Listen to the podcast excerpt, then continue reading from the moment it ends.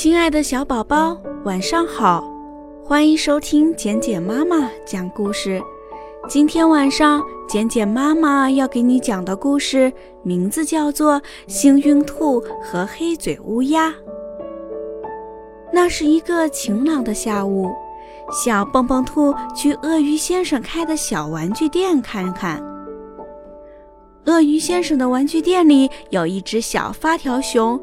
小蹦蹦兔非常喜爱，只要拧紧发条，那只小棕熊便会不断的打鼓，咚咚的鼓声让人听了真高兴。可是小蹦蹦兔口袋里面没有钱，他买不起这只小棕熊，他只想看看就满足了。小蹦蹦兔来到玩具店，他隔着橱窗又看见了那只可爱的玩具小熊。玩具店里空无一人，连鳄鱼先生也不在。这是怎么回事？鳄鱼先生丢下自己的店，丢下那么多的玩具，上哪儿去了？看来他没有跑远，因为只有他才会给小熊拧紧发条，让小熊不断的打鼓。这是他在为自己的玩具店做广告呢。小傻瓜。还傻站着干什么？小蹦蹦兔突然听到头顶上发出沙哑的讲话声，他抬头一看，原来玩具店外的一棵大橡树上蹲着一只黑嘴乌鸦。乌鸦说：“刚才有只小刺猬，它抢了一只好玩的橡皮青蛙逃走了。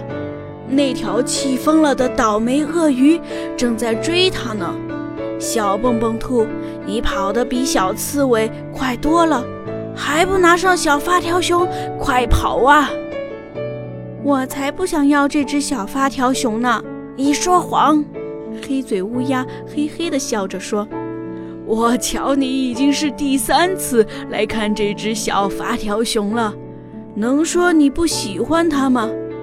是的，我喜欢这只小发条熊。小蹦蹦兔说。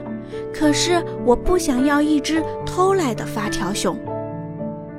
十足的笨蛋，黑嘴乌鸦说：“你跑得像风一样快，那条短腿鳄鱼别想追上你。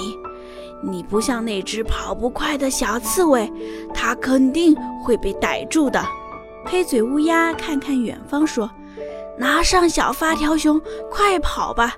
现在跑还来得及。”你瞧，短腿鳄鱼已经夺回了橡皮小青蛙，正在往回走呢。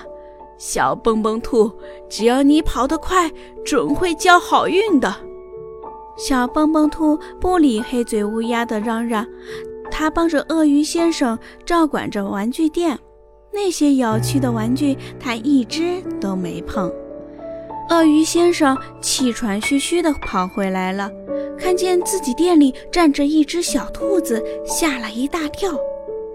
鳄鱼先生走进店，看见小兔子正在帮他照管着玩具，他放下心来说：“那只小刺猬真可恶，抢我店里的橡皮青蛙，被我送到豪猪警长那里去了。”鳄鱼先生看着小兔说：“小蹦蹦兔，你真好，从今天起。”我每天雇你，这不行。小蹦蹦兔着急地说：“我每天要读书写字，还要帮妈妈干活。我只有下午四点到五点这一个小时才是可以自由支配的，是吗？那我就雇你一个小时。”鳄鱼先生笑着对小蹦蹦兔说：“雇我干什么活？”小蹦蹦兔好奇地问。雇你来玩这些玩具，你真会开玩笑。这算什么活儿？这怎么是开玩笑呢？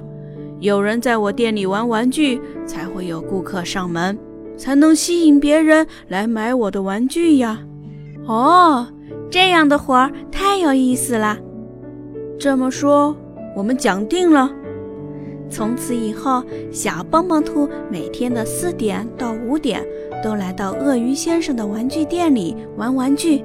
他爱玩哪一只就玩哪一只。由于小兔玩得很高兴、很投入，而且它还会开动脑筋，变换着各种玩法，玩出很多新的花样，吸引来许多顾客。鳄鱼先生的玩具店变得越来越热闹，生意也红火起来。鳄鱼先生每星期都选一只玩具给小蹦蹦兔作为对他的酬劳，其中就有那只可爱的发条小熊。小蹦蹦兔不仅自己玩，而且还把这属于自己的玩具借给所有的朋友玩。小松鼠、小猴子还有梅花鹿都说。小蹦蹦兔，你真是一只幸运的小兔。这时，小蹦蹦兔突然听见头上发出一声轻轻的叹息。小蹦蹦兔抬起头来一看，原来还是那只黑嘴乌鸦。黑嘴乌鸦说：“为什么别人都能碰到幸运的事，而我总是倒霉？”小蹦蹦兔说。你以后少干点坏事，少出点坏主意，你也会交好运的，是吗？黑嘴乌鸦沙哑着嗓子问。是的，小蹦蹦兔说：“我之所以成为一只幸运小兔，就是因为我没有听从别人坏的主意。我想这是我最大的幸运。”这次黑嘴乌鸦不再吭声，它低着头。不知道在想什么，亲爱的小宝宝，这就是今天晚上简简妈妈给你讲的故事《幸运兔和黑嘴乌鸦》。希望今天晚上的故事依然能够伴随你温暖入睡，宝贝，晚安。